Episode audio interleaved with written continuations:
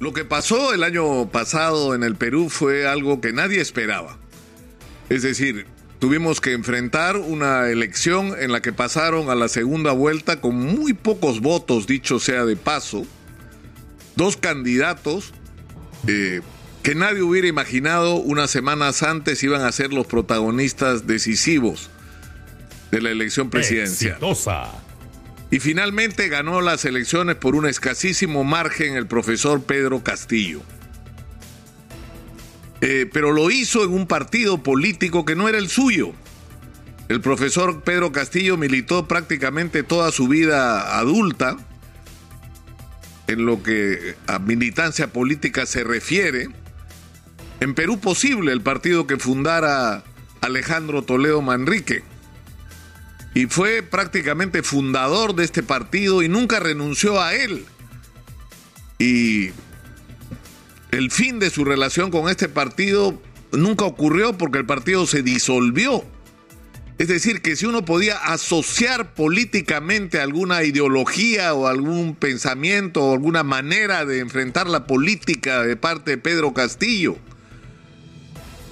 era Perú posible y el toledismo. Pero el profesor Pedro Castillo se convirtió en un personaje relevante de la vida nacional porque encabezó una más que huelga rebelión del magisterio contra años de abandono, de maltrato salarial, de reducción de los presupuestos de la educación que llevaron a lo que vivimos hoy. Una catástrofe en la educación pública donde solamente en infraestructura el déficit supera los 120 mil millones de soles y vamos a recuperar años, vamos a necesitar años en recuperarnos de eso.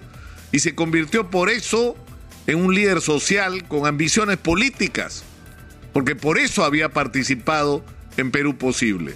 Pero el profesor Castillo no tenía partido y se encontró en el camino como pudo haberse encontrado con cualquier otro, con el partido de Vladimir Cerrón, Perú Libre, que era un partido que tenía un problema tenía la inscripción, como muchos otros, pero no tenía candidato. Exitoso. Porque su candidato había, había sido sentenciado por actos de corrupción en el gobierno regional de Junín, a cuya presidencia había sido electo dos veces el presidente o dirigente máximo de Perú Libre. Y enfrentaba además diversos procesos que podrían tranquilamente llevarlo a la cárcel, todos ellos relacionados con el delito de corrupción.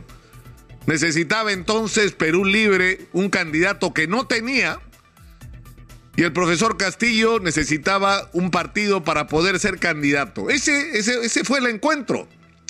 Y por eso acá advertimos desde el comienzo el tremendo error que sectores de la política nacional y de lo que se supone es lo más inteligente de la política peruana de no entender que el profesor Castillo era cualquier cosa menos comunista.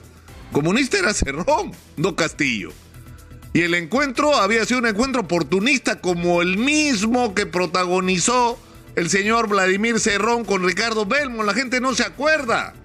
¿De qué partido fue candidato Ricardo Belmont a la alcaldía de Lima? De Perú Libre. Y el señor Ricardo Belmont, alguien le podría decir que es comunista, habría que estar loco para decirle comunista al Colorado Belmont.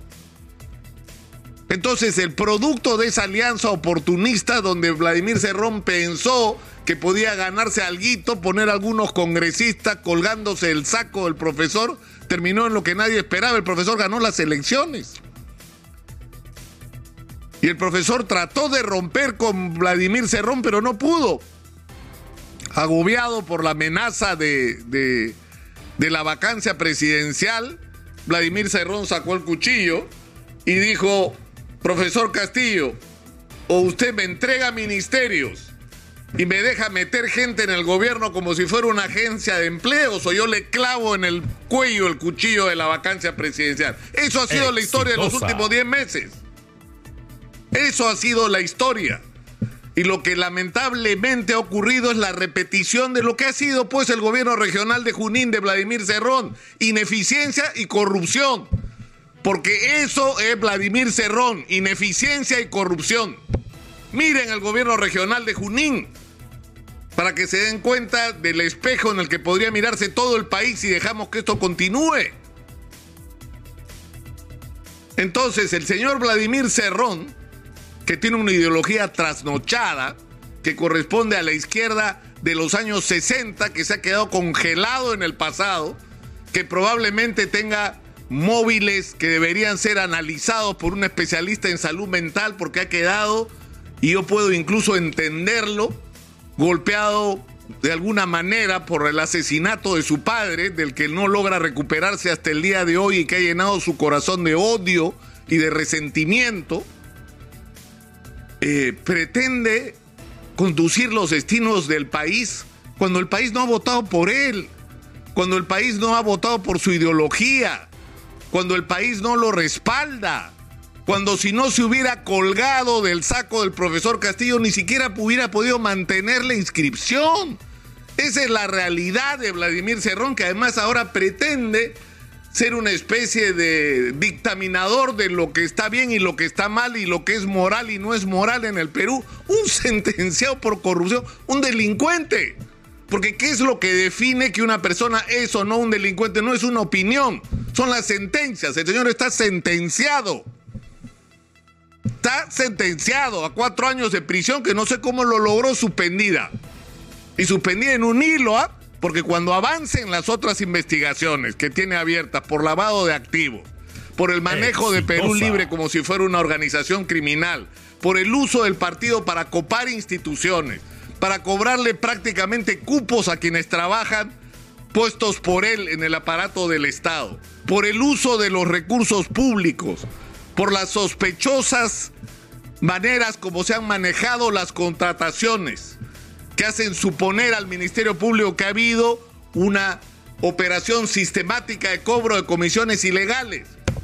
No venga el señor Vladimir Cerrón a pretender dar lecciones de moral a nadie y tiene que ubicarse en lo que es. Le quedan por ahora 16 congresistas en el Congreso. Se quedó sin filo su cuchillo. Y por supuesto el presidente Castillo tendrá que enfrentar la investigación del Ministerio Público y veremos en qué termina esa investigación y los ciudadanos decidiremos, ¿ah? ¿Qué nos hacemos con esa información? No va a ser Congreso de la República, se va a determinarlo por lo que diga la Constitución. Los ciudadanos decidiremos si nos da la gana o no que en esas condiciones continúe el presidente Castillo y se lo digo desde ahora porque así va a ser. Porque así va a ser. Pero el señor Vladimir Cerrón simplemente está empezando a vivir su realidad, la de ser un factor menor en la política nacional que por circunstancias absolutamente fortuitas ha llegado donde llegó, a tener un poder que no merecía, que ha malutilizado, que le ha hecho perder recursos y tiempo al país, que ha ayudado a envenenar este país de odio porque ha sido del otro lado y que no le da ningún asco votar con quien él proclama sus enemigos. Porque lo que él hace en el Congreso es votar con quienes se supone que son sus enemigos. Porque vota para sacar al anterior ministro del Interior, no por razones de principio, sino porque el ministro del Interior anterior, el ministro del Interior que fue sacado con sus votos, él ha declarado que lo ha sacado simple y llanamente porque supuestamente perseguía a los militantes de Perú Libre, cuando lo que estaba haciendo era cumplir el Ministerio del Interior y la policía las órdenes del sistema de justicia y la fiscalía. Eh, ha sido su venganza por una supuesta persecución que nunca ocurrió, pero en fin. Yo reitero al señor Vladimir Cerrón la invitación que le he hecho innumerables veces. Que se atreva el señor Cerrón, así como me insulta en las redes sociales, a sentarse en este estudio y a discutir.